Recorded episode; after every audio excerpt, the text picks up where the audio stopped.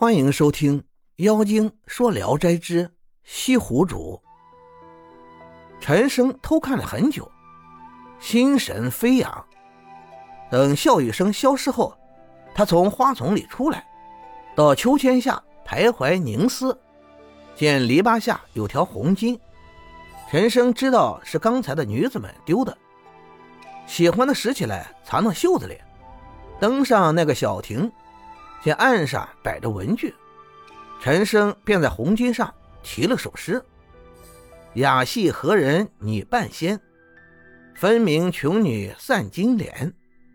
广寒队里应相度，莫信凌波上九天。”写完，一边吟咏着，一边走下亭子，顺原路往回走，却见一重重的门都上了锁了。陈生彷徨无计，又返回来，把楼台亭阁游历了个遍。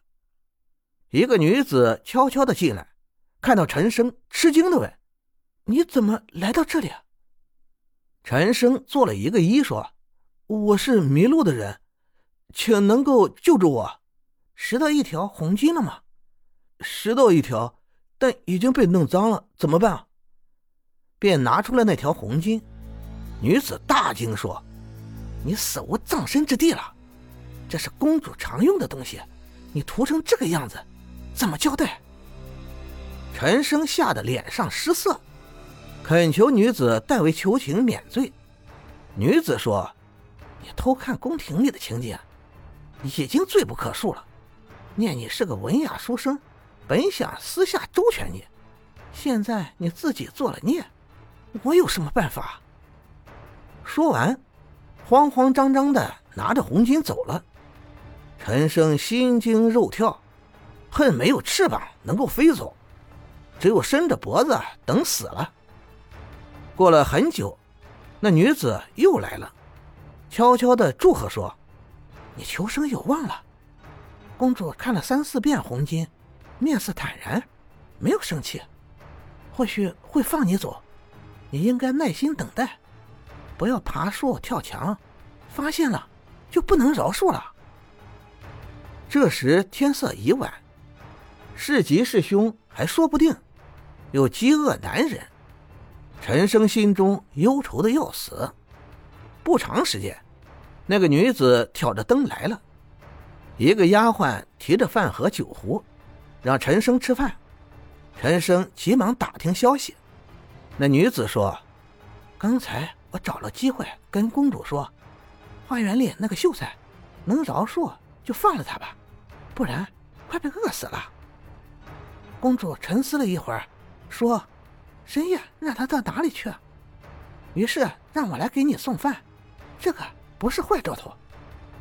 陈生徘徊了一整夜，惶惶不安。第二天太阳升起很高了，女子又来送饭。陈生哀求他替自己讲情，女子说：“公主不说杀，也不说放，我们这些仆人怎敢絮絮叨叨，自讨没趣啊？”等到太阳西斜，陈生正殷切的盼望着，女子忽然气喘吁吁的跑了过来，说：“坏事了！不知哪个多嘴的，把这事泄露给了王妃。王妃展开红巾一看。”气得扔在地上，大骂狂妄，大祸就要临头了。陈生大惊，面如灰土，跪在地上求救。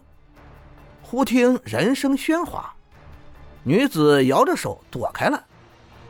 有几个人手拿绳索，气势汹汹的闯过来。其中一个丫鬟端详着陈生说：“哟，我以为是谁？是陈郎吗？”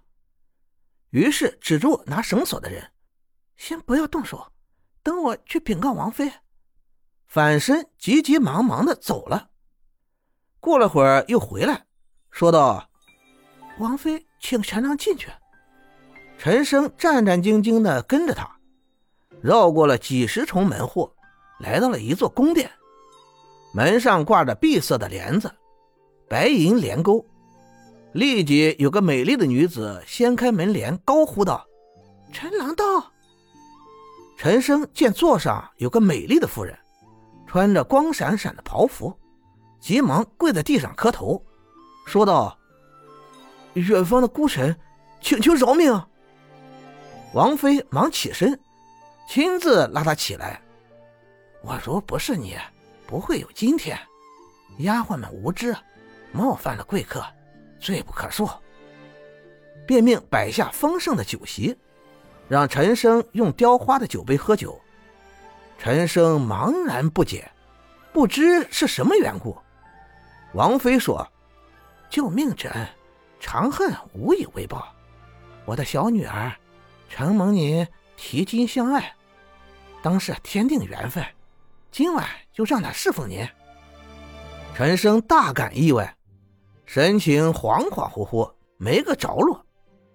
感谢您的收听，您的支持是我持续创作的最大动力。如果喜欢，请关注订阅。朋友们，我们下期再见。